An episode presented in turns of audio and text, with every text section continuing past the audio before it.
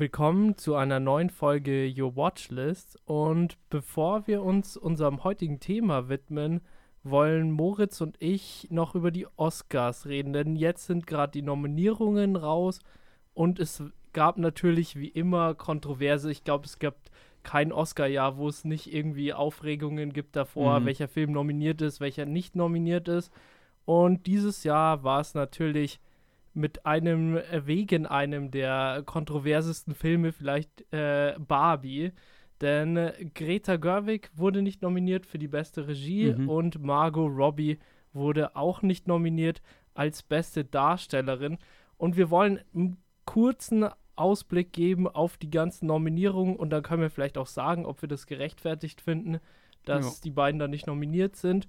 Und ich würde jetzt erstmal sagen, wir fangen gleich mal an mit bester Film.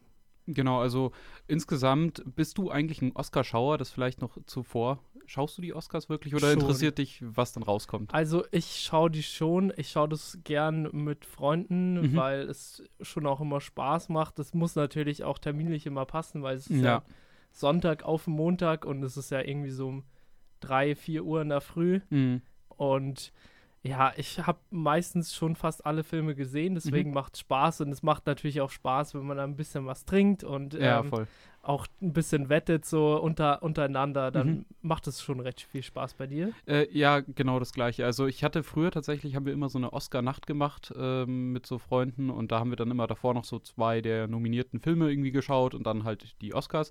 Und ja, das ist halt so dieses Event-Ding, dass man das mit Freunden macht, dass man so ein Tippspiel dazu macht, dass man was trinkt dazu, dass man irgendwie seine blöden Kommentare zu jedem, zu jeder Entscheidung da abgibt und so.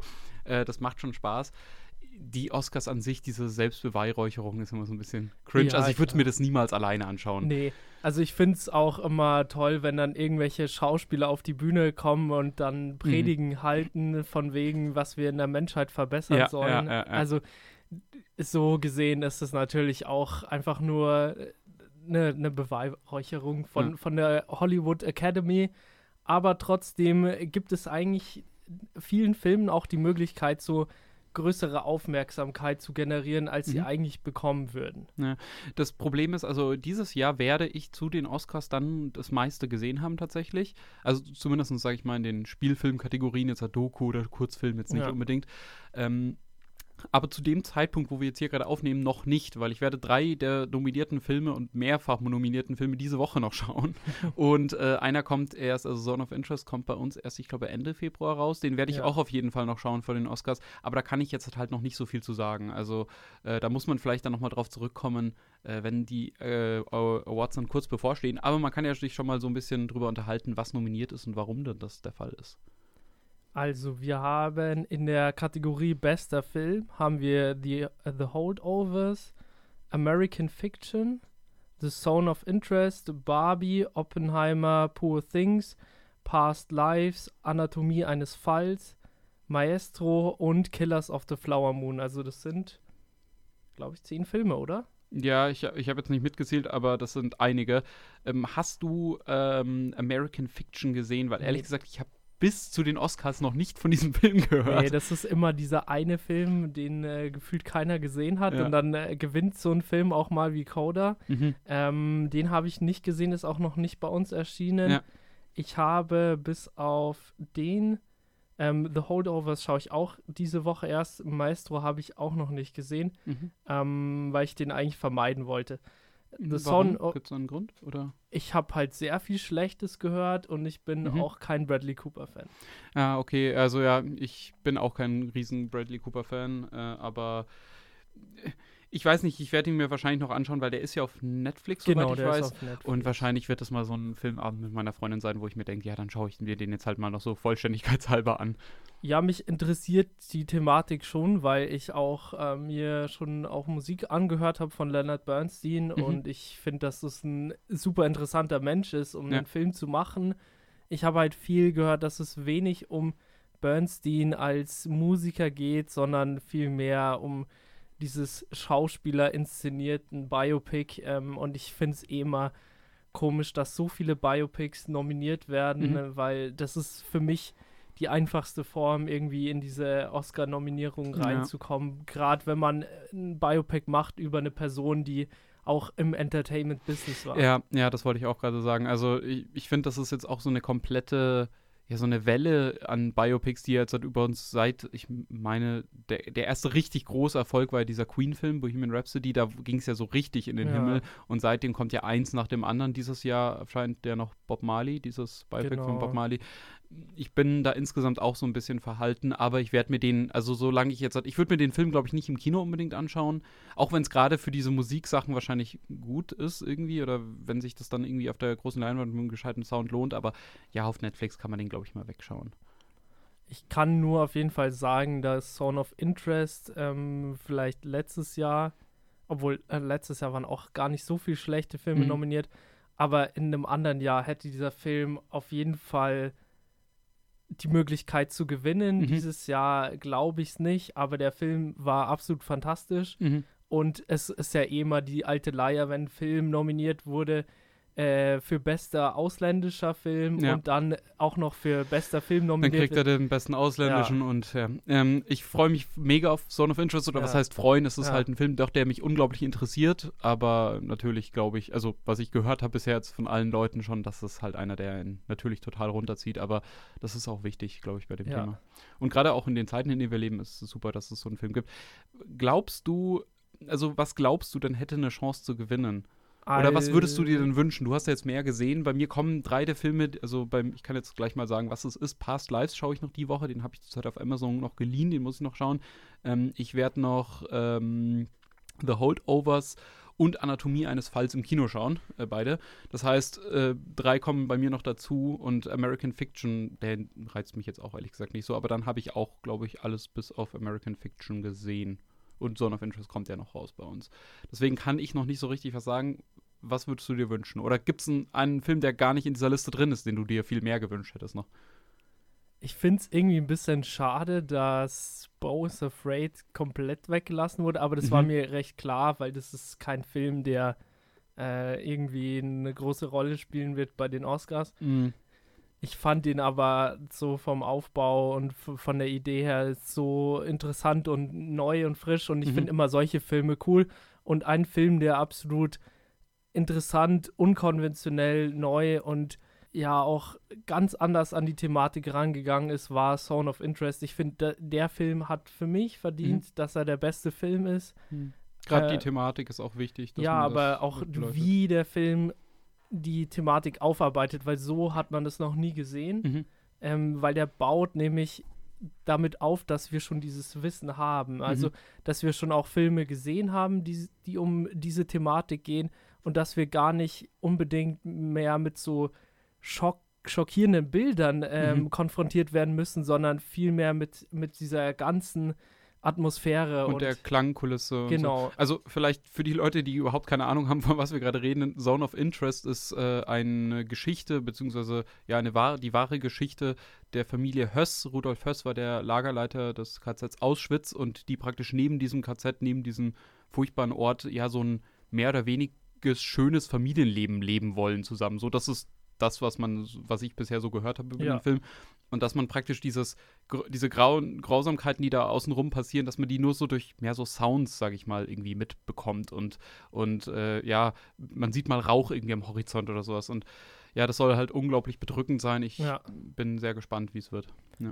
Also, das wäre mein idealer Pick. Mhm. Ähm, wo ich tatsächlich glaube, dass er gewinnen wird, mhm. ist Oppenheimer ich glaube es ehrlich gesagt auch, dass es Oppenheimer wird. Also ich könnte es mir sehr gut vorstellen.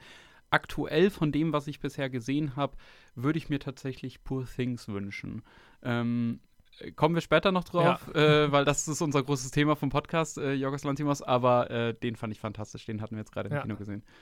Genau, vielleicht mal äh, zur nächsten Kategorie. Gehen wir mal zu den Hauptdarstellern. Das ist vielleicht noch interessant. Ähm, gehen wir erstmal äh, zur Hauptdarstellerin weil da gibt es ja die große Kontroverse, dass Margot Robbie nicht nominiert ist. Mhm. Äh, woran glaubst du, liegt das, beziehungsweise findest du es gerechtfertigt? Hat es sich aufgeregt, weil hier unser Ken, äh, Ryan Gosling, ist ja nominiert als Nebendarsteller. Was sagst du? Also, ich finde eher komisch, dass man zehn Filme für bester Film nominieren mhm. kann, aber dann irgendwie nur fünf Schauspielerinnen. Mhm ich finde es auch schade, dass ähm, Tali nicht nominiert ist, die in Past Lives gespielt hat, weil ja. die hat eine fantastische Darstellung gehabt und äh, äh eine fantastische Performance gemacht. Und ich finde es komisch, es ist wieder ein Film nominiert, äh, Nayet, den auch kein Mensch gesehen hat. Mhm. Das ist, glaube ich, ein Film von Jodie Forster. Und es ist halt einfach wieder irgendwie so, so ein Biopic, glaube ich. Mhm. Ähm, und da wurde Annette Benning nominiert, die eh schon 5000 Nominierungen hat. Ich hätte es schön gefunden, ich hätte mich gefreut für Margot Robbie. Mhm. Ich fand jetzt ihre Schauspielleistung gut, aber nicht so besonders stark, mhm. dass man sagen kann, ja, es ist, es ist eine, eine Schande, dass sie hier nicht nominiert ist. Mhm. Ich finde eher klar, dass Ryan Goslings Nominierung dann hätte auch nicht sein müssen, aber so sollte man ja auch gar nicht rangehen. Ja. Ich glaube, also zum einen muss man natürlich sagen, äh, also ich glaube, selbst wenn Margot Robbie nominiert wäre, wäre ich mir sehr sicher oder ich wäre eigentlich fast schon abgefuckt, wenn sie es gewinnen würde, weil ich finde, ähm, dass es äh, alleine zwei der Filme, die ich gesehen habe, und äh, es kommen ja noch welche, die ich noch schauen werde, also Anatomie eines Falls und Poor Things werde ich noch gucken, deswegen kann ich dazu noch nichts sagen.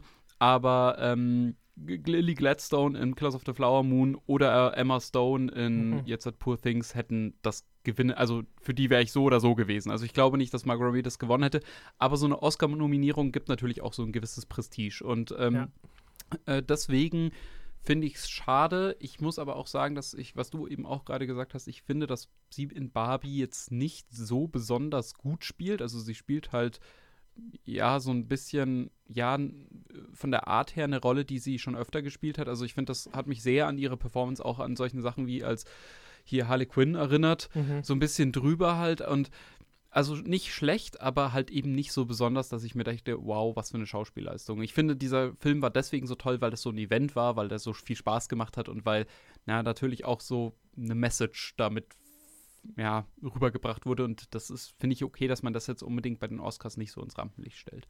Ja, ich finde auch, dass äh, eine Emma Stone deutlich mehr Tiefe hat als, als äh, jetzt Margot Robbie insgesamt und auch vor allem in den Rollen. Also ja. diese Rolle, die sie da spielte, ich will da auch gar nicht zu viel vorwegnehmen, weil darüber werden wir auch noch reden. Mhm. Ähm, die Rolle, die sie spielt, ist ja tausendmal komplexer.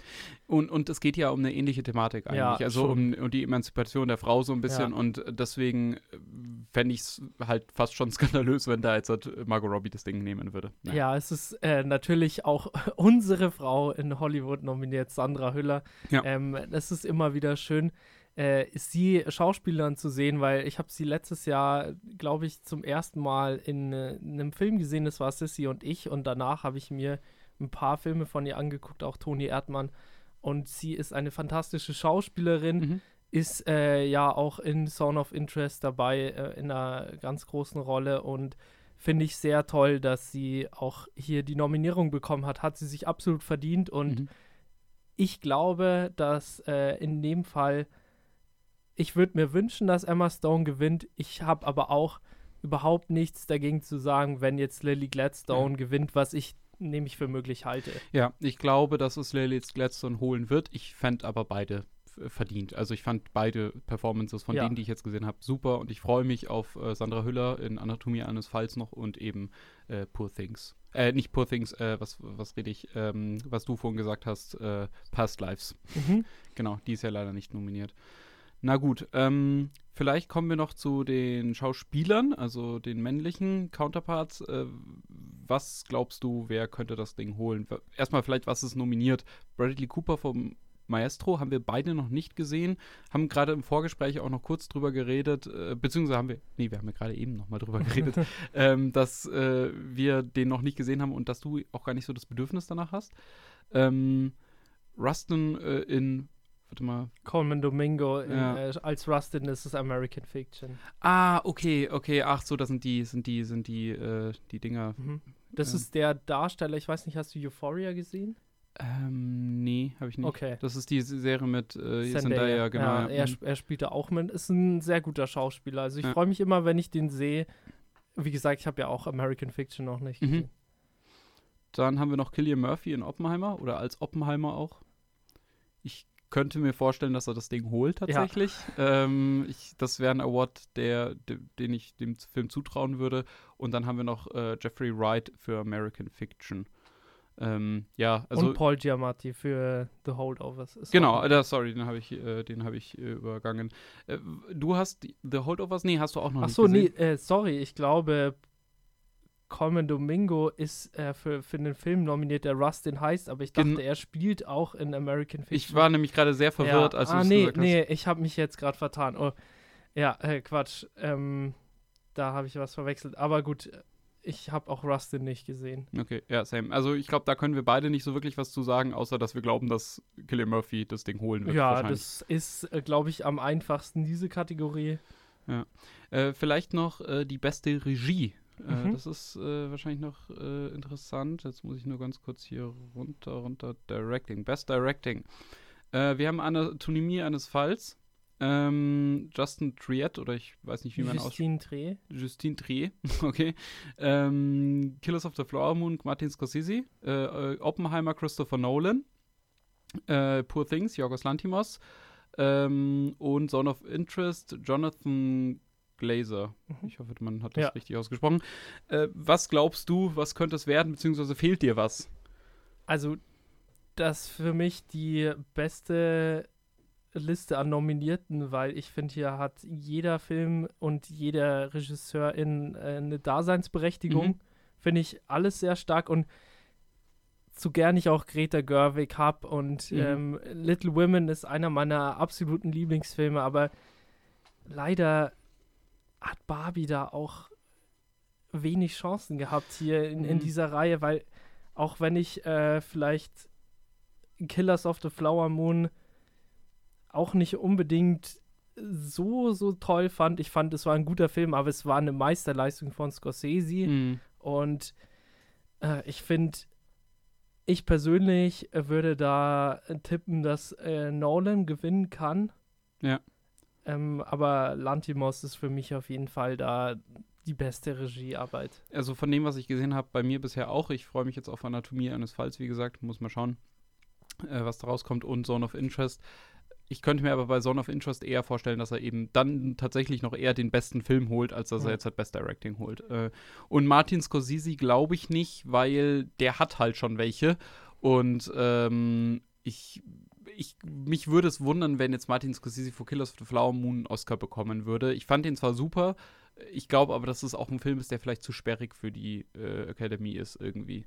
Ja, ich, ich will jetzt auch nicht irgendwie das, was wirkt, so als ob ich despektierlich über Oppenheimer reden würde, weil ich fand ihn ziemlich gut. Ich war sogar recht positiv überrascht. Ich habe mhm. jetzt nicht erwartet, dass der Film mir so gefallen wird und ich würde ihn auch gern nochmal gucken. Ja. Ähm, aber ich habe irgendwie das Gefühl, gerade mit dieser Thematik, das ist perfekt ähm, äh, für, für die Academy, so einen Film äh, zu promoten und ihm dann auch den äh, Oscar zu geben. Ich, ich glaube auch vor allem, weil Oppenheimer eben so dieses, ja, diese, dieses Drehbuch, also beziehungsweise diese adaptierte Geschichte, die Christopher Nolan da aufgefahren hat, ja, ein Biopic über einen Physiker, über einen theoretischen Physiker, mhm. der im Kino so abgegangen ist, wirklich. Also der hat ja so viel eingenommen. Ja. Und das ist halt so, der wurde ja auch immer so dargestellt als so der Film, der so wirklich so das, diese originalen Stoffe so zurückgeholt hat und nicht, dass immer nur ein Superheldenfilm eben praktisch irgendwie was abfeiern kann. Lag natürlich auch an diesem Barbenheimer-Meme, glaube ich. Ja. Ähm, aber trotzdem, also ich glaube, das ist ein Film, den Hollywood einfach sehr liebt. Und äh, über den Hollywood sehr froh ist, dass es den gibt. Und deswegen könnte ich mir auch gut vorstellen, dass er eben diese ganzen Preise holt. Na gut.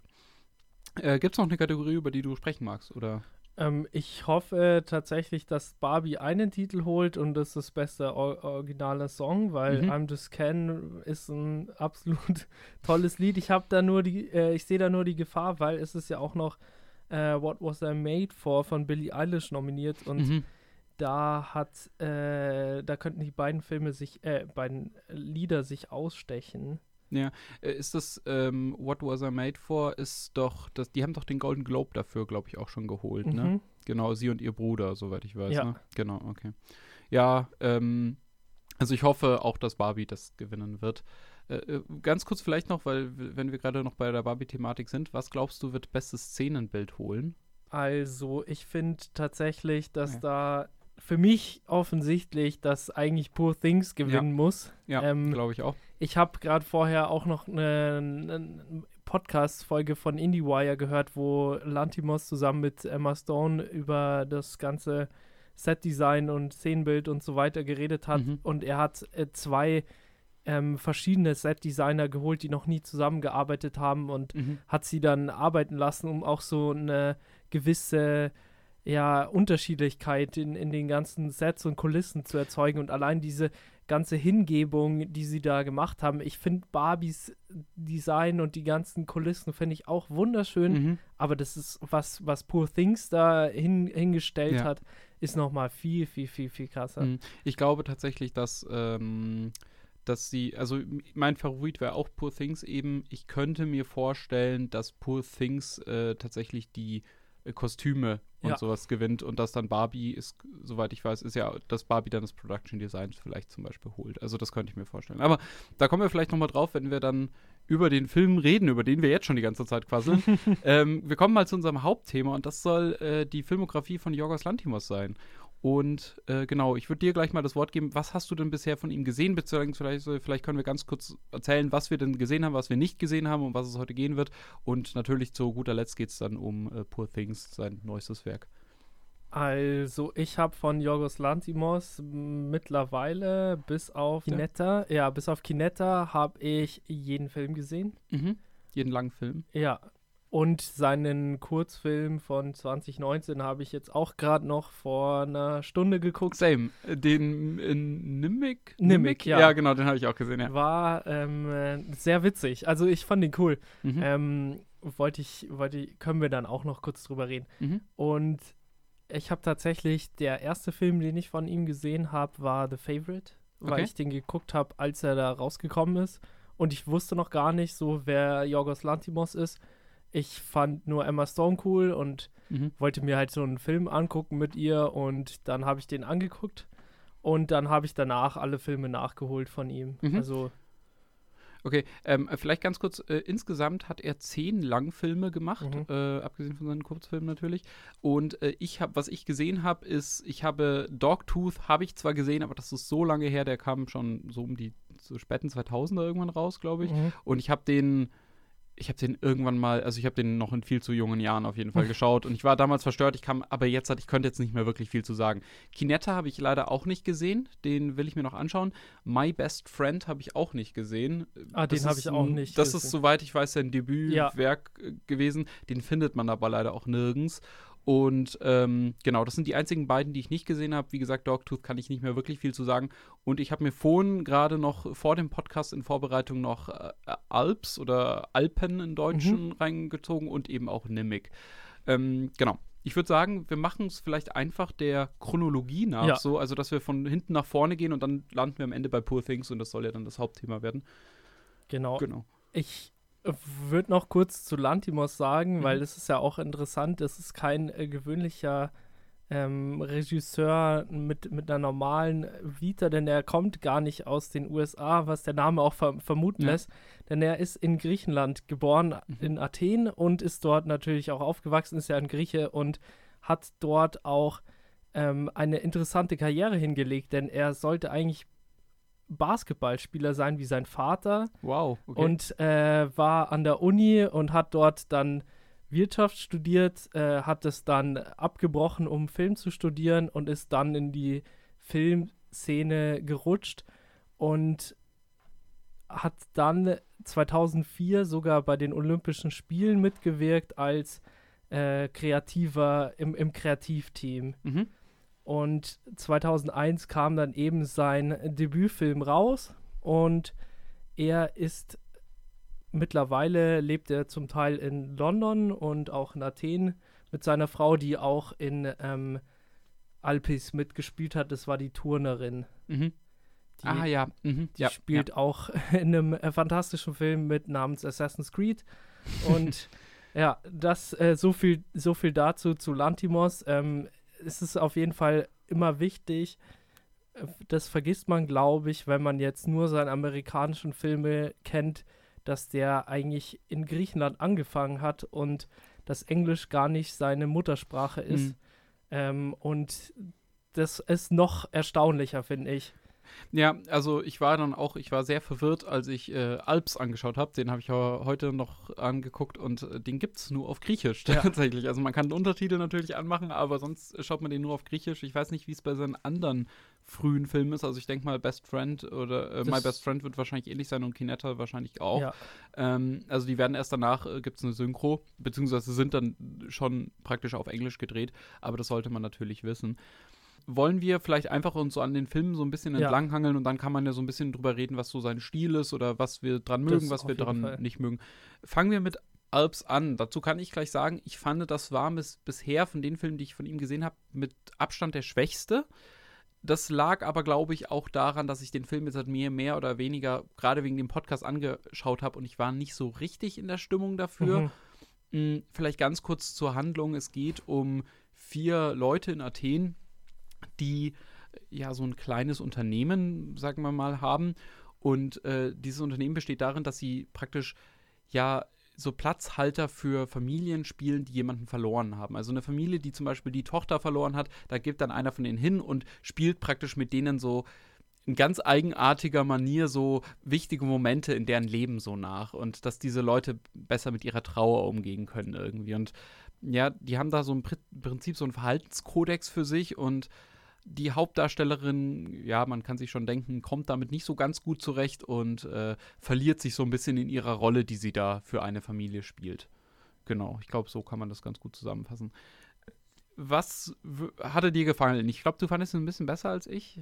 Ja, ein Tick. Also, ich fand es erstmal interessant, weil ich die ganze Zeit geguckt habe. Ich dachte mir, der Film, den hat er definitiv vor Dogtooth gemacht. Mhm. Nee, den hat er danach gemacht, ja. weil ich fand, dass er in Dogtooth alles viel, viel, viel, viel, viel besser gemacht hat, was er in Alpis gemacht hat. Deswegen hatte ich das Gefühl, ähm, dass äh, Dogtooth äh, das spätere Werk war, weil den finde ich fantastisch. Mhm. Also es lohnt sich auf jeden Fall, ähm, den nochmal anzugucken an deiner Stelle, weil ja. der, der Film ist äh, absolut hart und äh, daneben und wenn man jetzt die neueren Filme kennt von ihm, dann kann man sich auch gar nicht vorstellen, wie, wie schlimm der teilweise, was er für eine Story erzählt. Mhm. Ich will da gar nicht zu viel vorwegnehmen, aber Alpis hatte für mich auch sehr viele Ähnlichkeiten zu Dogtooth, weil für mich hat es auch diese sektenhafte Elemente. Ja, diese, ich finde, das schafft er immer durch so, ja, so bedrückende Klänge ja. und so dieses dieses, diese Stille, die oft, also er setzt Stille immer so ganz bewusst ein, das macht er eigentlich in allen seinen Filmen, würde ich sagen. Und äh, es gibt wirklich so diese Momente, wo du das Gefühl hast, du hörst so ein, kannst so ein Haar auf den Boden fallen hören, so wirklich.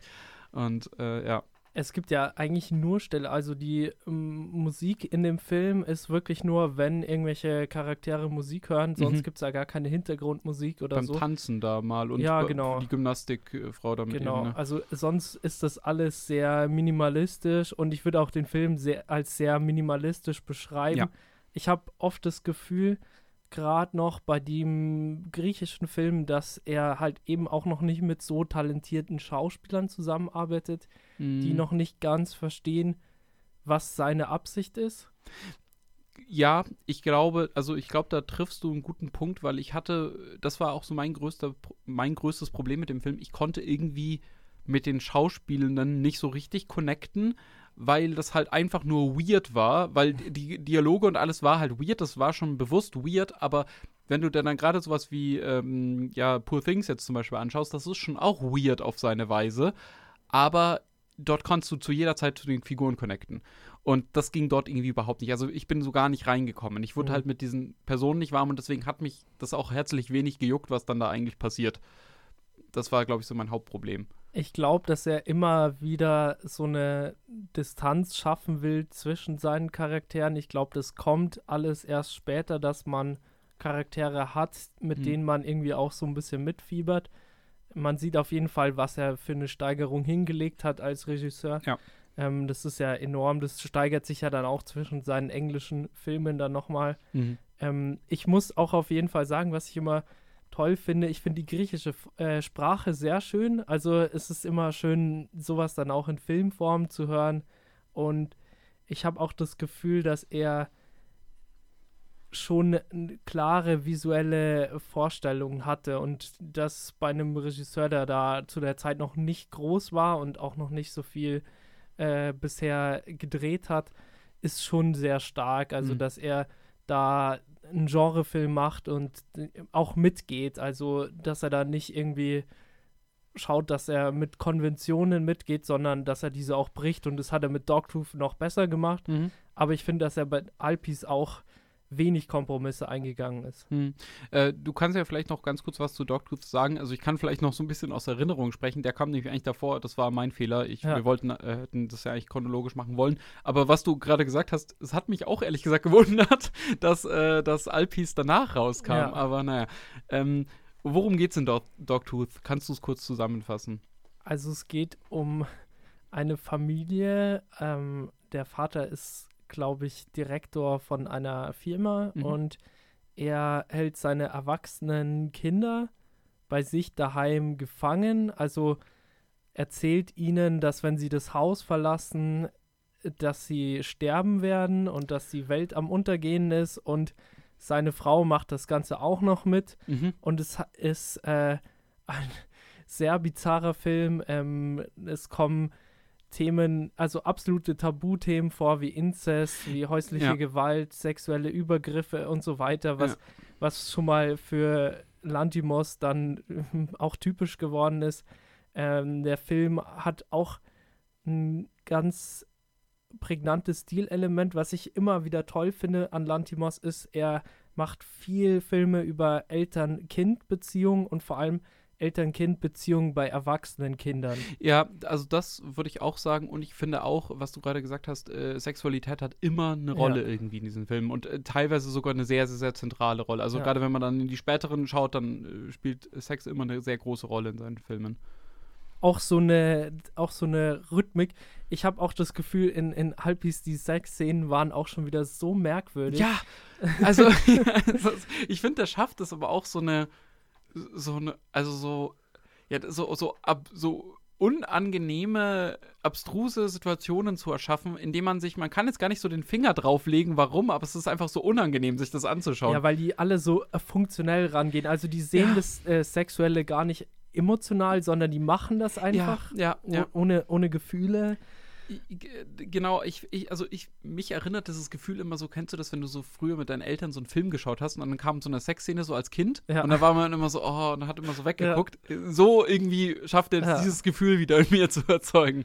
Also dieses unangenehme, äh, das, das ist eigentlich sein Markenzeichen. Ja. Gut. Äh, noch weitere Sachen zu Dogtooth. Also ich würde auf jeden Fall sagen, dass man diesen Film anschauen muss es gibt natürlich immer wieder, äh, und ich möchte den Hinweis auch auf jeden Fall geben, dass das keine leichte Kost ist. Mhm. Also auch wenn wir hier so ein paar äh, Witze drüber gemacht haben, diese Filme sind nicht für alle Leute ja. gemacht. Also es gibt viele Leute, die, glaube ich, damit überhaupt nichts anfangen können, die das einfach nur daneben finden. Mhm. Und ich glaube, dass man auch nicht äh, Dogtooth anschauen sollte zum Einstieg in, in seine äh, in sein Övre, weil ich glaube, das könnte vielleicht für manche dann zu komisch sein. Ich würde da mit anderen Filmen anfangen. Ja, kommen wir vielleicht noch dazu, mit welchen wir da anfangen würden. Können wir nach, später vielleicht am Ende noch mal sagen, mit was für einem Lantimos-Film wir anfangen würden oder ja. den Anfang empfehlen würden. Ähm, wir gehen mal weiter und zwar zu The Lobster. Ja. Ähm, The Lobster habe ich auch vor kurzem erst gesehen tatsächlich. Also ich habe jetzt in Vorbereitung auf Poor Things einiges noch geschaut von Lantimos. Und äh, worum geht's? Es geht um eine dystopische Zukunft oder, ja, oder eine alternative Realität, in der es verboten ist, Single zu sein. Und wenn man Single ist, dann kommt man in so einen Center, so ein Hotel und dort muss man dann so Seminare besuchen und muss irgendwie einen Partner finden. Und wenn einem das gelingt, dann wird man mit diesem Partner auf eine Yacht geschickt und dass man zusammen ein tolles Paar bildet. Und wenn einem das nicht gelingt, dann äh, wird man in ein Tier verwandelt. Und das darf man sich dann auch aussuchen, welches Tier das sein soll.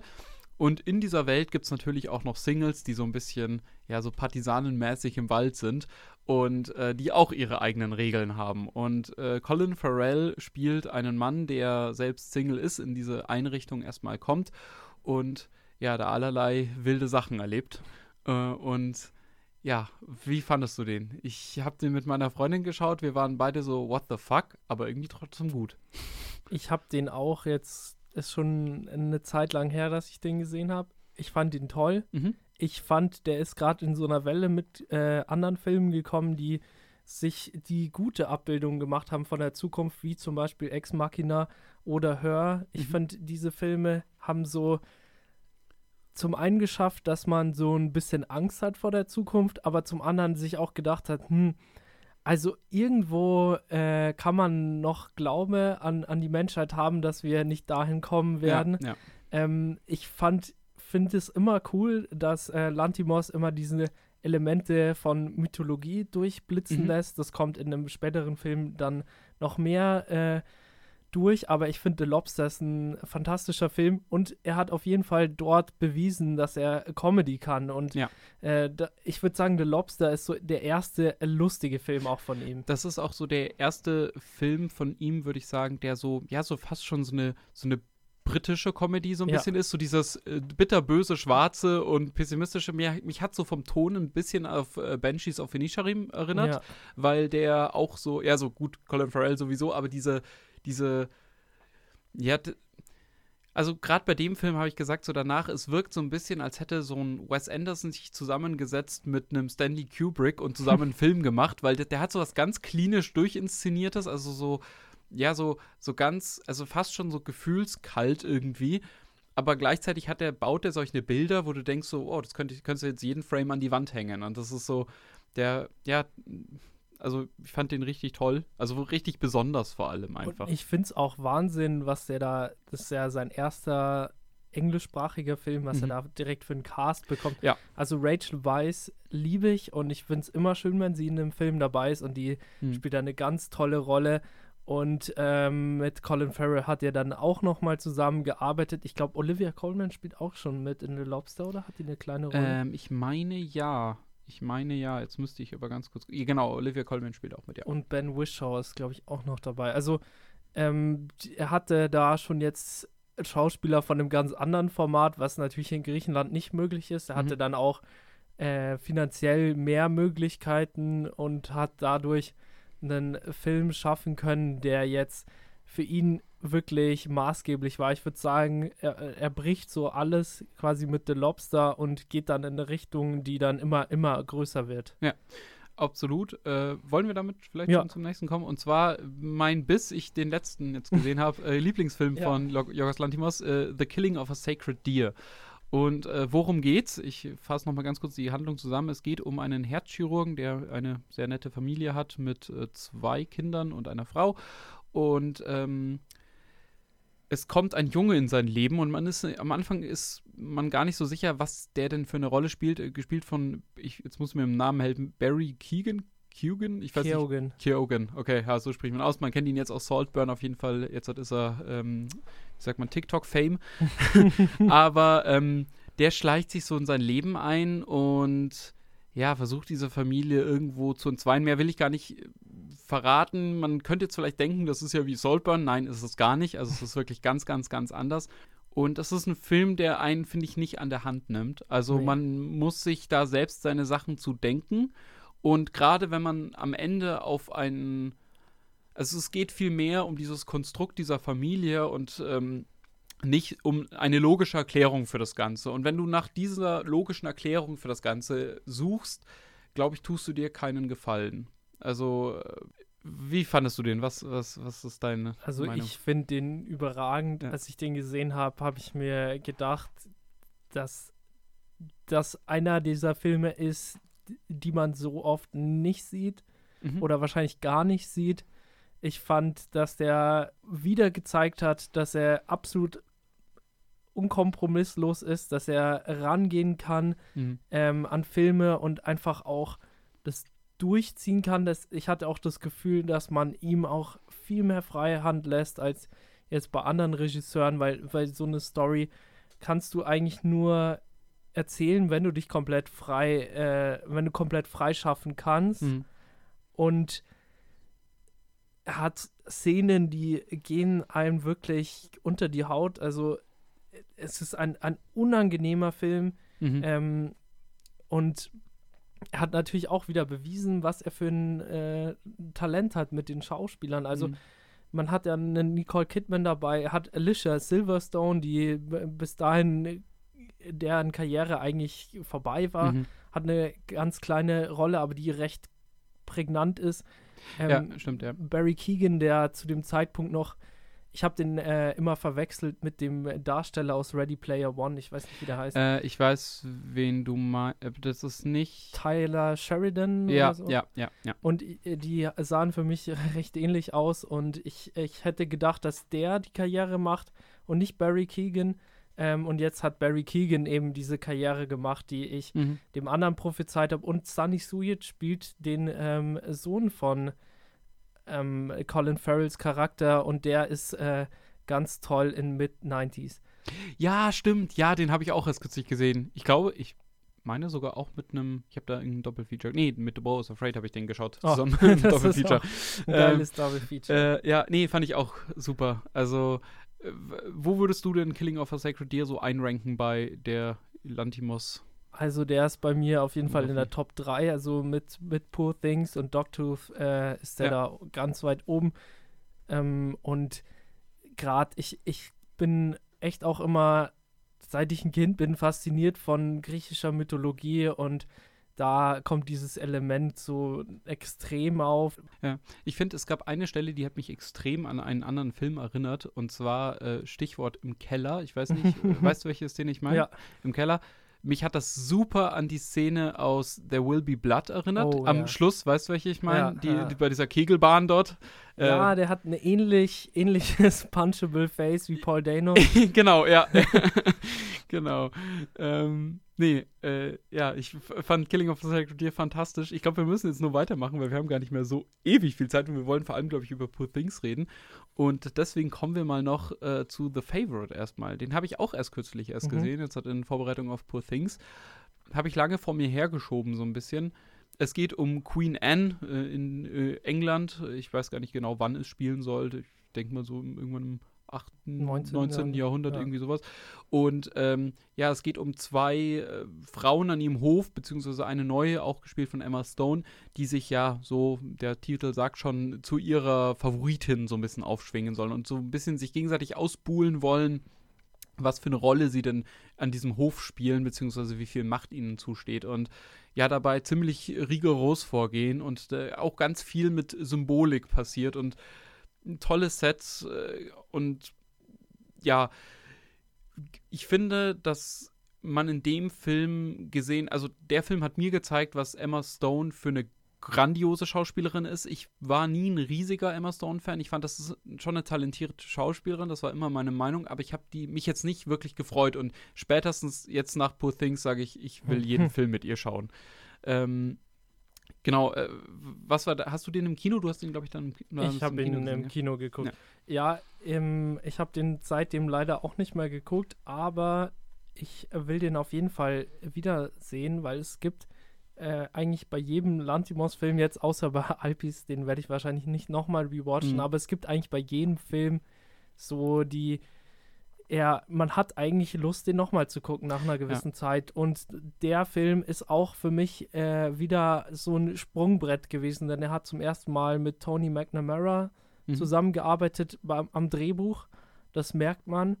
Und mhm. er hat auch äh, mit Robbie Ryan äh, Kamera, einen neuen Kam Kameramann gehabt, der ja. natürlich jetzt ein Stilmittel eingeführt hat für, für Lantimos und das ist diese Fischlinsenoptik. Und äh, dazu noch diese Schwenks. Also genau. er hat dann immer solche so Schwenks, die so ganz starr halt auf einem Stativ einfach so 90 Grad irgendwie dann in die andere Richtung schwenken. Das sieht man jetzt halt eben auch in Poor Things. Ja, das Bild ist insgesamt viel dynamischer geworden. Mir ist es auch in, in Alpis heute aufgefallen, dass er recht statisch am Anfang war und mhm. einfach nur die Szene gefilmt hat und teilweise auch Schuss gegen Schuss gemacht hat und ja er hat jetzt natürlich auch viel mehr Möglichkeiten und man hat, glaube ich, auch nach einer Zeit lang irgendwann auch so es raus, wie man einen äh, Film dann äh, noch, noch besser und präziser inszenieren kann. Mhm. Äh, da, dazu vielleicht noch gar nicht ganz kurz zu Alpis. Ich fand nämlich tatsächlich die Kameraeinstellungen zwar sehr statisch, aber ganz cool gewählt eigentlich. Ja. Also, also er hat schon ein Händchen immer dafür gehabt, ja. das, das möchte ich auch gar nicht sagen, ja. aber Ähm, er war natürlich auch limitiert vom Budget und natürlich. in The Favorite hat er dann viel mehr Budget und ich, ich freue mich, den nochmal anzugucken und äh, finde auch äh, von äh, dem Drehbuchautor, finde ich es auch cool. Er hat eine Serie gemacht, die heißt uh, The Great und die hat so äh, einen sehr ähnlichen Humor mhm. zu ähm, The Favorite. Also kann ich auch nur empfehlen. Ja, äh, ich würde auch sagen, bei The Favorite ist das erste Mal so, dass seine Filme so wirklich lustig geworden sind teilweise. Richtig, ich finde, der hat ja. so wirklich lustige Elemente auch. Und ich finde gerade, also Killing of a Sacred Deer war ganz heftig und auch äh, sein, also Alpis fand ich, äh, ging in diese Richtung und The Lobster hatten, also The Lobster war schon auch funny, aber es war eher so, so Galgenhumor. Ja. Und äh, es war eigentlich eher witzig, weil es so düster war, mhm. einfach, mhm. was man da gesehen hat. Und ich finde auch die, gerade The Lobster und The Killing of a Sacred Deer haben beide äh, äh, Enden, sage ich mal, also jeweils die Enden von den Filmen. Ich will jetzt nicht verraten, was da vorkommt oder was passiert, aber die lassen einem immer mit einem eindeutigen Gefühl, sage ich mal, zurück. Und das fand ich bei The Favorite nicht mehr so. Also ich finde, da löst er das besser, also er löst es irgendwie auf und das ist, was sich dann auch später eben jetzt halt hier in Poor Things nochmal fortsetzt, würde ich sagen. Also er löst es wirklich definitiv auf, die Geschichte. Davor hat er sich oft für so ein mehr mhm. oder weniger offenes Ende entschieden, hatte ich so den Eindruck. Dann würde ich sagen, reden wir gleich mal über Poor Things. Mhm. Der ist ja vor zwei Wochen bei uns gestartet. Ja. Ähm, wurde ein bisschen verschoben wegen dem Autorenstreik. Mhm. Und wir haben den letzte Woche gesehen an einem Donnerstag und das Kino war komplett voll. Wir müssen ja. auch noch dazu sagen, wir, wir wohnen in einer Studentenstadt, also da ist eh mal äh, bei solchen Filmen mehr los als in anderen Städten. Ich habe halt auch gehört, dass in vielen Orten in Deutschland der Film gar nicht gezeigt wird. Ja. Das ist schon immer noch ein Arthouse-Film, auch wenn ich sagen würde, das ist definitiv sein mainstreamigster Film. Ja, also mich hat es tatsächlich gewundert, weil wir haben ihn ja nicht direkt beim Release geschaut und ja, das Kino, wie gesagt, das war schon ein relativ großer Saal, war fast komplett voll. Und das hat mich, als ich reingekommen bin, dachte ich mir so, okay, also ich hatte mir nicht mal drüber nachgedacht, mir vorher irgendwie Karten zu reservieren oder mhm. sowas, weil ich dachte mir so, das wird sowieso kein Stress sein. Und dann, wir haben dann noch Platz gefunden, das war dann kein Problem, aber ähm, ja, es gibt anscheinend mehrere Leute, die sich dafür interessieren. Vielleicht ähm, ganz kurz so zur Rahmenhandlung. Poor Things erzählt die Geschichte von Emma Stones Charakter. Sie spielt äh, Bella Baxter. Und ähm, im Prinzip kann man sagen, es ist so eine, ja, eine Neuauflage der Frankenstein-Geschichte, so ein bisschen, mit einem sehr feministischen Touch. Ähm, und es, ja, gleichzeitig vielleicht auch so eine ja, Coming of Age und Fish out of Water Geschichte. Ja. Also äh, Bella Baxter entdeckt so ein bisschen die Welt und äh, zu ihrem Hintergrund will ich jetzt, glaube ich, gar nicht so viel verraten, muss man vielleicht auch gar nicht. Sie geht sehr blauäugig in die Welt rein, so kann man vielleicht sagen. Und was wir vorhin auch schon angeteasert haben, ja, Sexualität spielt wieder eine große Rolle. Äh, sie entdeckt auch ihre Sexualität als Frau und ähm, es gibt natürlich viele Männer, die ihr da äh, was vorschreiben wollen, beziehungsweise die damit nicht glücklich sind, wie sie das handhabt. Und Genau, ähm, das würde ich sagen, erstmal so zur Handlung. Hast du dich auf den Film, also ich habe mich, ich kann für mich selbst sprechen, ich habe mich auf den Film sehr, sehr, sehr lange gefreut. Also ich habe, ich würde sagen, seit, seit so die ersten Reviews aus den USA eingetroffen sind, das ist schon ein bisschen her, habe ich, hab ich den auf dem Schirm gehabt und dachte mir, ich will diesen Film unbedingt sehen. Ich freue mich so sehr drauf, wenn der rauskommt. Und ich habe die ganze Zeit diesem Film entgegengefiebert. Und normalerweise, wenn es bei mir so was ist, dass ich so, mich so lange auf den Film freue, und Dune wird auch wieder so ein Fall, dann wird man ganz oft irgendwie enttäuscht daneben. Oder sagt dann, ja, der war schon gut, aber halt nicht so gut. Und bei dem muss ich sagen, doch, der war so gut. Also ich hatte den seit, glaube ich, 2020 auf der Watchlist, mhm. ähm, weil der hat ihn recht äh, recht fix eigentlich bekannt gegeben, nachdem er äh, The Favorite fertig gemacht hat. Und dann gab es ja die Geschichte, weil er den Film ja eigentlich mit Searchlight gemacht hat. Und die wurden dann aufgekauft von Disney, von Disney. Und deswegen war es so ein bisschen der Film in der Schwebe, weil er jetzt nicht unbedingt in das Disney-Portfolio passt. Mhm. Ähm, und Deswegen hatte ich auf diesen Film schon seit drei Jahren gewartet und dann durfte ich den letztes Jahr gucken in Leipzig. Ähm, lief der auf der Filmkunstmesse und ich habe den um 11 Uhr vormittags geguckt, ähm, habe hab noch Frühstück mitgenommen mhm. und ich habe mich so, so, so auf den Film gefreut und als ich die ersten drei, vier Minuten des Films gesehen habe, wusste ich, dass ich den Film liebe. Mhm. Und als ich dann den ganzen Film gesehen habe, war ich absolut begeistert. Es gab auch Applaus ähm, im, im ganzen Saal. Also es war ja. äh, komplett voll und ich habe mich dann auch extrem drauf gefreut, dass der Film dann bei uns normal im Kino kommt und ich mit allen Leuten auch diesen Film angucken kann und wollte dann, habe dann auch alle Leute zugeredet, wie, wie ja. toll dieser Film ist und wollte jetzt auch den Hype nicht zu groß machen, aber äh, ich finde, er ist gerechtfertigt. Ich habe den Film jetzt dreimal gesehen mhm. schon ähm, und es ist auf jeden Fall mein Film, äh, des Jahres 2023 und hätte ich den dieses Jahr gesehen, wäre es dieses Jahr der beste also, Film gewesen. Also bisher ist es das für mich auf jeden Fall wahrscheinlich, also, also ich kann mit Sicherheit sagen, dass der in der Top 3 wahrscheinlich landen wird. Also ich, ich bin mal gespannt auf Zone of Interest eben ja. noch, also der, das ist auch eine Thematik, die mich sehr interessiert so, aber also der war schon fantastisch. Vielleicht äh, reden wir mal drüber, was fantastisch ist und nicht nur, dass es fantastisch ist. Ähm, kommen wir vielleicht erstmal zum Schauspiel. Und zwar, wir haben Emma Stone wieder in der Hauptrolle und ich hatte das vorhin schon gesagt, also bei The Favorite habe ich sie auch schon grandios gefunden und hier, also da reißt sie es wirklich komplett ab. Also ich wünsche ihr so sehr diesen Oscar dafür. Ich wünsche es ihr so sehr. Also das hätte sie so verdient. Auch wenn Lily Gladstone großartig ist in mhm. Killers of the Flower Moon, aber ich fand Emma Stone hier wirklich großartig. Wir haben Mark Ruffalo endlich mal wieder in einer ja, nicht MCU-Rolle und ähm, wir haben vorhin nicht über die Supporting Actors gesprochen, aber da wird ja, werden ja zwei alte Kollegen aufeinandertreffen und zwar zwei Avengers. Mhm. Wir haben einmal Robert Downey Jr. für Oppenheimer und wir haben Mark Ruffalo eben für Poor Things und ich hoffe sehr, dass es Mark Ruffalo wird. Also Mark Ruffalo spielt eine Rolle, die man von ihm auch so noch nie gesehen mhm. hat. Ich, ich liebe ihn ja, ich finde, er ist fantastisch in Zodiac und war auch ziemlich gut in Spotlight. Also er ist nicht nur in, in den MCU-Filmen, mhm. aber was er für ein komödiantisches Talent hier ja. in Poor Things beweist und auch ähm, dass er diese Slapstick-Comedy kann, ist, ist Wahnsinn. Also, Aber er schafft dann auch immer diesen Switch zu einer, vielleicht ganz gut zu seiner Figur. Er ist ein Mann, der eben Bella Baxter so ein bisschen, ja, irgendwo ausnutzen will, aber sie ja. lässt es nicht so richtig mit sich machen und irgendwann ist er ultra frustriert. Und er ist halt so ein chauvinistisches Schwein irgendwie, ja. aber halt dann irgendwie witzig, weil er halt so überfordert ist mit ihr als Frau.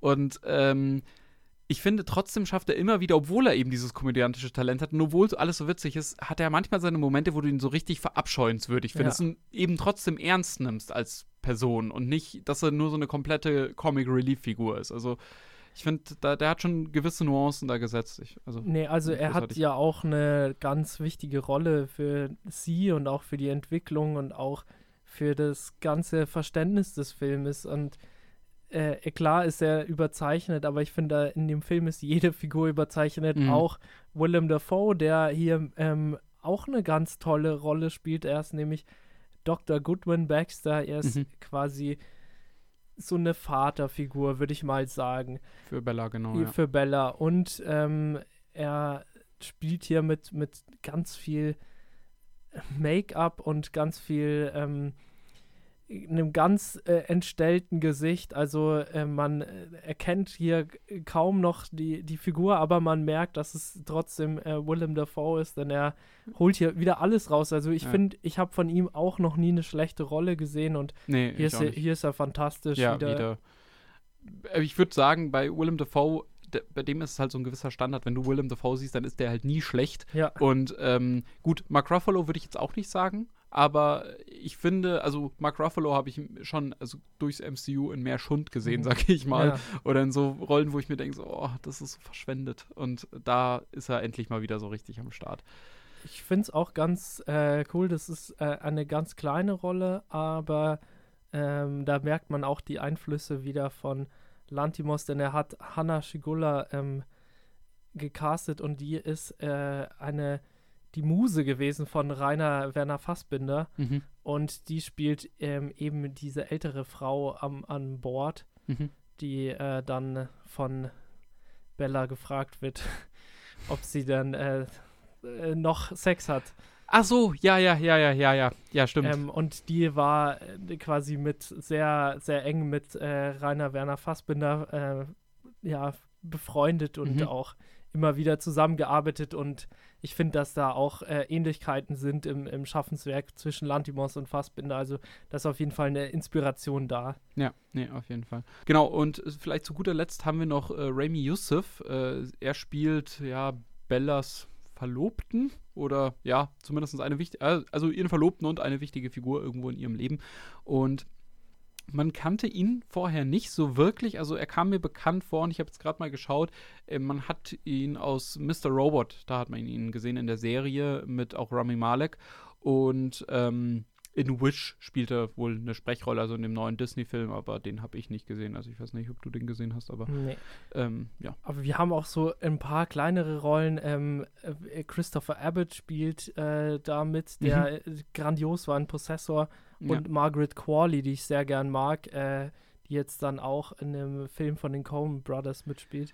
Ja, die hat auch in ähm, Nice Guys hat Und sie mitgespielt. Once Upon, Once Upon a Time ja. in Hollywood ja. hat sie mir auch mitgespielt, genau, ja. Sehr coole Rolle. Ja, ja die kann auf jeden Fall ähm, ist, äh, was und ich freue mich, dass die da auch dabei war. Und ich, die ist auch schon, ähm, so viel darf ich vorwegnehmen, es äh, ist schon wieder ein neuer Lantimos-Film geplant und da ist sie auch im Cast. Ja. Und Emma Stone natürlich. Ja, also Emma Stone, ich freue mich ab jetzt ja. immer, wenn ich die sehe. Also da fand ich sie wirklich, das war auch, würde ich sagen, ihre beste Rolle bisher. Mhm. Deswegen würde ich ihr auch den Oscar so sehr wünschen. Ähm, ja, wir würden auf jeden Fall, was man erwähnen muss bei dem Film, es gibt nämlich einen äh, Farbwechsel, der äh, ah, stimmt, ja. vollzogen wird relativ am Anfang. Wir haben am Anfang erstmal eine Zeit, da läuft der Film in Schwarz-Weiß. Ja. Und dann setzt die Farbe ein. Und wie es die Farbe einsetzt, hat für mich so ein bisschen diesen Zauberer von Oz-Effekt ja. ähm, gehabt. Ähm, auch natürlich wieder mit so einem Augenzwinkern. So ein ziemlich ironischer Moment, ab wann die Farbe einsetzt. Mhm. Ähm, aber dann äh, finde ich, merkt man, dass dieser Film gemacht wurde fürs Kino. Also ja. diese Farben äh, und dieses Spektrum an Farben, was man da sieht, ist fantastisch. Und auch diese, also diese Kulissen, die ja. man da eben auch sieht. Ich finde, also der Film hat auch so in ganz vielen Einstellungen so was ganz Märchenhaftes irgendwie. Mhm. Also gerade gerade wenn man, äh, wenn man dann, wenn, wenn sie da auf diesem Schiff zum Beispiel sind und diese Horizonte und so, das sieht, also es sieht schon toll aus einfach. Es ist halt so ein Film, in dem man sich richtig verlieren kann. Und ich finde, das ist, was man Lantimos auch vielleicht so unterstellen kann. Das hat man auch in seinen anderen Filmen gesehen, was man auch aus Killing of a Sacred Deer sieht. Er zwingt sich nicht so pedantisch danach irgendeine Realität abzubilden, sondern er erzählt halt eine Geschichte, in, so wie er Bock drauf hat. Und diese Geschichte funktioniert. Und das sieht man da auch, dass bei Poor Things wird sich keiner drüber aufregen, oh, guck mal, dieser Himmel, der sieht total unrealistisch aus. So, nein, darum geht es ja auch überhaupt nicht. Es sieht einfach, es ist einfach eine tolle, märchenhafte Welt und ob das jetzt dann irgendwie real, realistisch sein soll oder so, diese Frage stellt sich dort auch überhaupt nicht. Das ist auch überhaupt nicht wichtig bei diesem Film. Also, deswegen, ich fand, das Szenenbild war schon grandios. Ja, ich finde es immer interessant, weil Lantimos orientiert sich ja in den Leuten, über die er die Filme macht, eher an der Oberschicht. Also wir haben in mhm. The Favorite die Aristokratie, in äh, Killing of the Sacred Deer haben wir ja auch eine sehr vermögende Familie. Ja. In Dogtooth haben wir auch eine, eine, Familie eines Fabrikbesitzers. Stimmt, ja. Also er übt eher Kritik an der oberen Schicht. Also mhm. es ist jetzt nicht so, dass er irgendwie so Elendsdramen macht oder sowas, sondern er geht da schon auf, auf die wohlhabende Schicht ein. Der macht auch viel, ähm, vor allem auch in Poor Things geht es auch darum, was du mit deinem Vermögen und mit deinen Möglichkeiten machst ähm, und was überhaupt ähm, dein äh, Geld äh, beziehungsweise dein Wesen ähm, wert ist an, mhm. an, Geld und auch an ähm, Möglichkeiten. Ja, nee, voll. Also, nee, würde ich, kann ich eigentlich gar nicht mehr wirklich viel hinzufügen. Nee, super gesagt. Ähm, was würdest du, also na klar, wir freuen uns auf den nächsten Lantimos-Film, was würdest du jetzt halt Leuten empfehlen, was sie als ersten Film für Lantimos, also in, ins Lantimos Cinematic Universe schauen sollen? Ich habe einen relativ eindeutigen Pick tatsächlich. Bei mir wäre es The Favorite, würde ich sagen. Ach, okay, krass. Äh, bei mir wäre es jetzt entweder Poor Things. Ich glaube, das ist der zugänglichste Film, ja. auch wenn das zunächst nicht so wirkt. Und ich glaube, dass der Film anfängt und also gerade wenn du ihn im Kino schaust, weil im Kino bist du dem Film so ausgeliefert und du ziehst den auf jeden Fall durch und ich glaube, dass gerade dieses Schwarz-Weiß-Ding und am Anfang ist es schon, es ist schon sehr eigenartig und äh, ja, weicht so von den normalen Sehgewohnheiten, ja. würde ich sagen, ab, aber danach funktioniert der, also man verliert sich da sehr schnell drinnen und ich glaube, man kann sehr schnell was mit diesem Stil, den er da fährt, anfangen und wird am Ende mit einem richtig witzigen und tollen Film zurückgelassen, dass man sich denkt, geil, ich will mehr sehen. Und entweder den oder tatsächlich The Killing of a Sacred Deer für alle Thriller-Fans da draußen. Ja, also gut. alle Leute, die so ein bisschen sich schlecht fühlen wollen beim Film schauen, dann schaut euch Killing of a Sacred Deer an. Aber ich bin echt absolut begeistert und ich muss auch sagen, äh, dass äh, Jorgos Lantimos wahrscheinlich zusammen mit äh, Paul Thomas Anderson meine Lieblingsregisseure sind, die aktuell noch Filme machen. Mhm. Ähm, und ich freue mich auf jedes Projekt von ihm und wir haben ja jetzt auch noch den Kurzfilm von ihm geguckt, den kann ich auch nur empfehlen.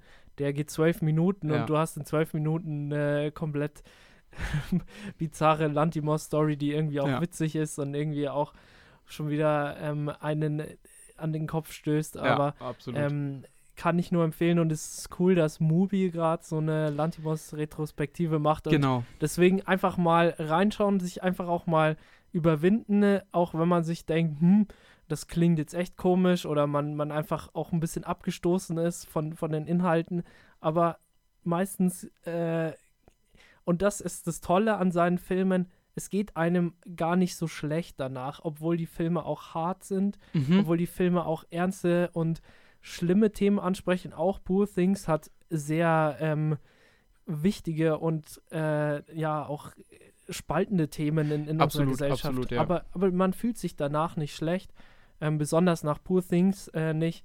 Ähm, ja. Deswegen finde ich das auch als guter Einstiegsfilm, aber man muss sich einfach auch überwinden und so ein bisschen über den eigenen Horizont schauen und dann, glaube ich, äh, kann man dem sehr viel abgewinnen.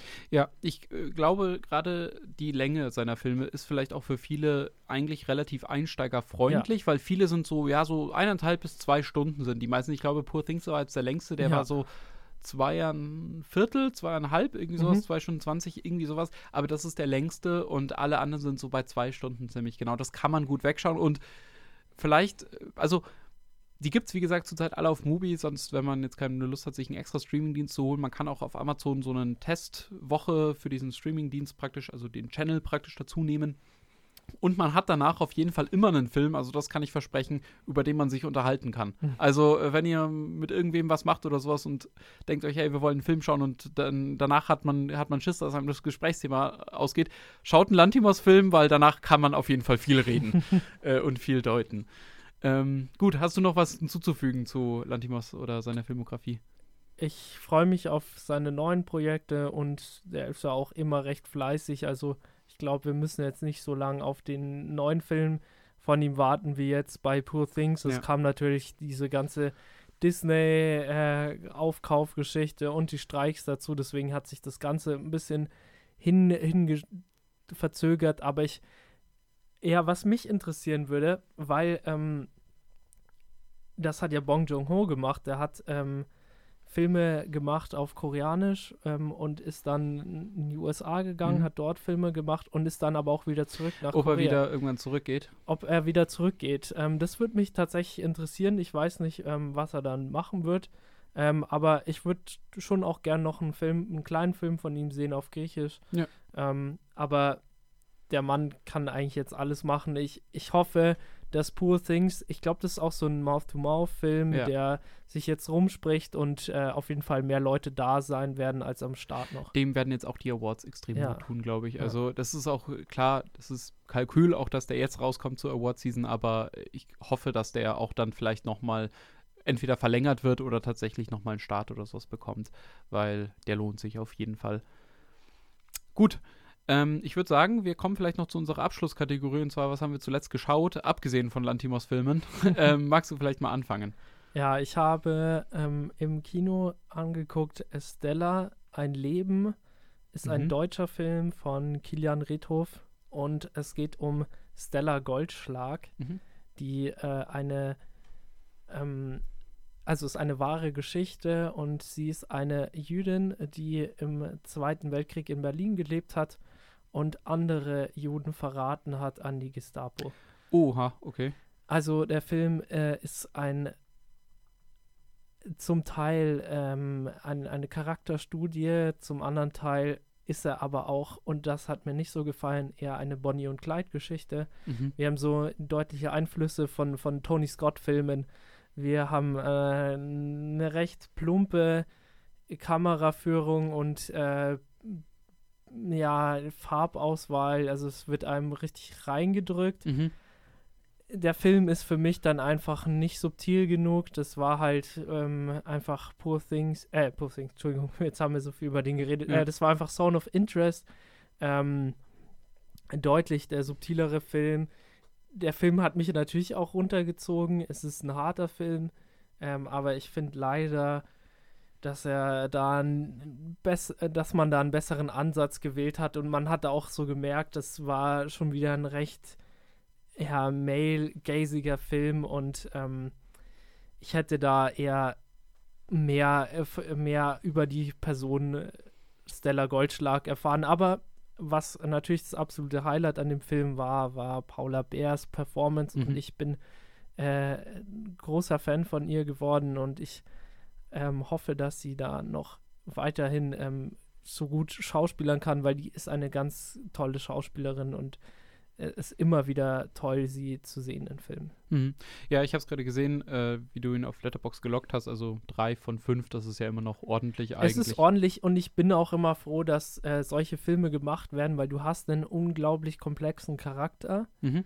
weil du hast zum, zugleich ein Opfer und eine Täterin. Ähm, man sieht auch, was äh, die SS mit ihr gemacht hat, was die Deutschen mit ihr gemacht haben. Sie mhm. ist ja auch eine Deutsche.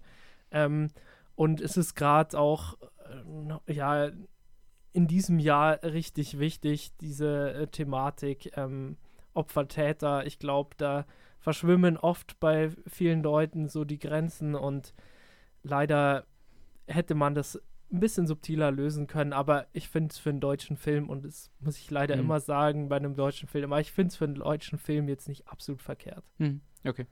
Ähm, genau, äh, was habe ich zuletzt geschaut, abgesehen von Jorgos Lantimos Filmen? Äh, ich habe mir es kürzlich nochmal äh, aufgrund meiner vielleicht Bachelorarbeit, ich habe jetzt doch mich dazu entschieden, das nicht zu schreiben, aber ähm, ich habe mir nochmal American Sniper angeschaut mhm. und äh, es ging, also vielleicht ganz kurz als Rahmenhandlung, warum ich das überhaupt geschaut habe. Ich kannte den Film, ich mag den nicht, ich mag den aus bestimmten Gründen nicht, komme ich gleich zu ich habe den geschaut nochmal, weil ich überlegt hatte, mein, meine Bachelorarbeit über äh, die Selbstdarstellung von, äh, ja, insbesondere amerikanischen Spezialeinheiten, in dem Fall sind es jetzt die Navy SEALs, die sind da so die bekanntesten, die sich extrem selbst vermarkten, aber teilweise für schlimmste Kriegsverbrechen im Ausland zu, äh, äh ja, verantwortlich sind. Und ich habe da ein Buch drüber gelesen, ein sehr gutes, und da ging es eben auch nochmal um äh, Chris Kyle, die Figur hinter American Sniper. Und American Sniper ist die von, ähm, äh, sag schon, äh, von Bradley äh, Cooper. Äh, Bradley Cooper spielt äh, Chris Kyle, aber von Clint Eastwood adaptierte ah. Buchvorlage American Sniper, das ist das Buch von Chris Kyle praktisch. Und dieser Mensch wird in diesem Film dargestellt als ein, ja, ein Scharfschütze, der extrem passioniert äh, seine Kameraden rettet und der im Prinzip als Kriegsheld aus diesem Konflikt hervorgeht, der aber leider in Wahrheit äh, ein ganz anderes Bild gezeichnet hat, sondern er hat halt auf alles geschossen, was männlich und in gewissem Alter war und teilweise sogar auf Kinder. Äh, das wurde von Teammates von ihm später bestätigt. das war ein extrem krasser Kriegsverbrecher eigentlich, dieser Mensch, und der hätte eigentlich in ein Krankenhaus gemusst und nicht an die Front.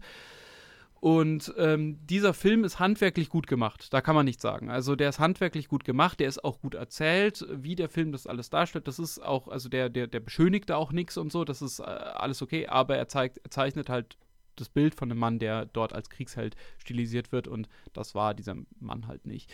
Und ähm, das ist ein Film, der mich einfach unglaublich wütend macht, weil der Dinge so verklärt und ähm, klar ist es mal toll, in Anführungszeichen, gerade diesen Irakkrieg, ähm, ja in so einem hohen Production Value zu sehen. Ich habe nicht so krass was gegen Bradley Cooper, also ich bin jetzt nicht mein Lieblingsschauspieler, aber der macht seinen Job da auch ganz gut.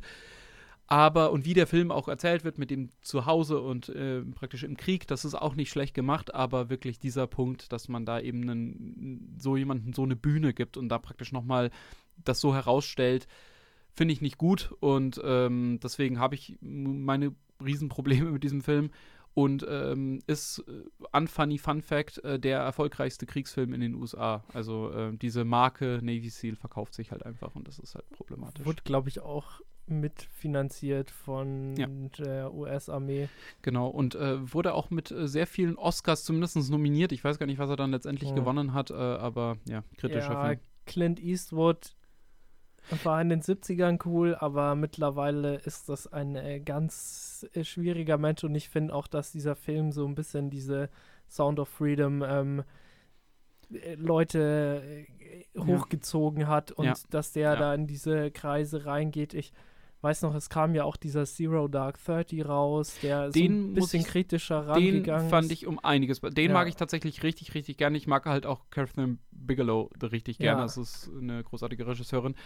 Ich finde vor allem, weil du jetzt gerade Zero Dark Thirty gesagt hast, wo es ja theoretisch um eine ähnliche Thematik mhm. geht, zumindest das Ende, aber da geht es viel mehr um diese Jagd nach Osama bin Laden ja. und das ist ja viel mehr ein Thriller, als dass man jetzt halt irgendwie Leute so in den Himmel hochstilisiert, die halt ja für teilweise übelste Verbrechen zuständig sind. Und ich finde, Clint Eastwood hat in seinen Filmen immer so einen ganz unangenehmen Pathos ja, drinnen. Ja. Und gerade bei so einem, bei, bei, keine Ahnung, A Million Dollar Baby juckt mich das nicht. Bei Gran Torino fand ich schon störend. Mhm. Aber gerade bei so einem Film, wenn es um eine Figur geht, die halt für sowas verantwortlich ist. So, also das Ding ist, es gibt wahrscheinlich ganz viele Leute, die Soldaten auch an der Front sind und die da meinetwegen wirklich wirklich menschliche Dinge getan haben. Aber wenn halt deine Teammates an deinem Scope rumschrauben, damit du weniger Zivilisten triffst, dann hast du halt offensichtlich ein Problem so. Und so einem Menschen musst du keine Bühne mehr geben, finde ich. Also wie gesagt, ich habe es mir nochmal für die Hausarbeit angeschaut, ja. weil ich mir überlegt habe, soll ich darüber wirklich was schreiben? Und dann dachte ich mir so, nee, boah. Nee, das, das kann ich auch verstehen.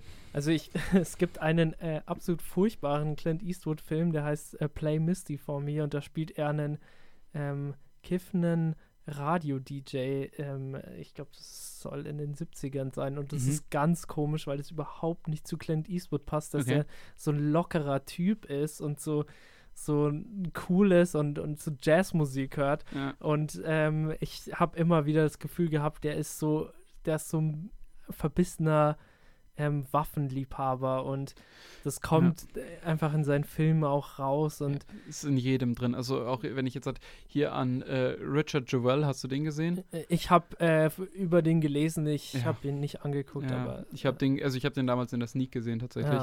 Und das ist halt auch so ein Film, der so auch so eine Person so hochstilisiert, die jetzt gar nicht so feiernswert ist eigentlich. So, naja.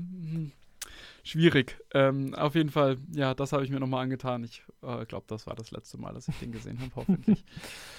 naja. Ähm, gut, ich glaube, damit haben wir einiges zusammengetragen. Wir verlinken euch wie immer, beziehungsweise schreiben in die Shownotes, wo ihr diese ganzen Sachen schauen könnt, wenn man die dann irgendwo schauen kann. Ähm, ich glaube, bei den Jorgos Lantimos-Filmen kann wir beide sagen, das lohnt sich wirklich, äh, dann sich auch mal meinetwegen das Mubi-Abo für einen Monat zu holen. Ja. Das kostet halt mal einen Zehner oder so und dann, man hat ja theoretisch auch noch sieben Tage gratis, aber wenn man sich jetzt nicht gerade zehn Filme in sieben Tagen reinziehen will, verstehe ich auch, ähm, dann einfach einen Monat holen und dann das mal anschauen und dann hat man es. Genau. Hast du noch was zu sagen? Also wir haben auch, äh, also ich habe eine Kritik zu Poor Things rausgebracht. Die ist bei uns auf dem YouTube-Channel. Mhm. Und natürlich werden wir auch noch ausführlicher über die Oscars reden. Wir haben auch vor, die alle zusammen zu gucken und werden dann bestimmt noch eine Sonderausgabe machen, wo wir auch die einzelnen Filme vorstellen und wo wir dann auch unsere Gesamtpicks abgeben mhm. und dann auch schauen, wer da wohl am besten liegt. Das ist immer schwierig zu tippen. Ja. Also ich bin immer gar nicht so gut. Ja, ich, ich, ich auch nicht. Also, ne. Es wird, es, es wird spannend. Vielleicht machen wir da eine kleine, ein paar Slides auf Instagram, dass man da ein bisschen durchswipen kann, wer was getippt hat und dann schauen wir mal, wer gewonnen hat. Genau. Und sonst bis zum nächsten Mal und genau, viel Spaß beim Filme schauen. Ciao. Tschüss.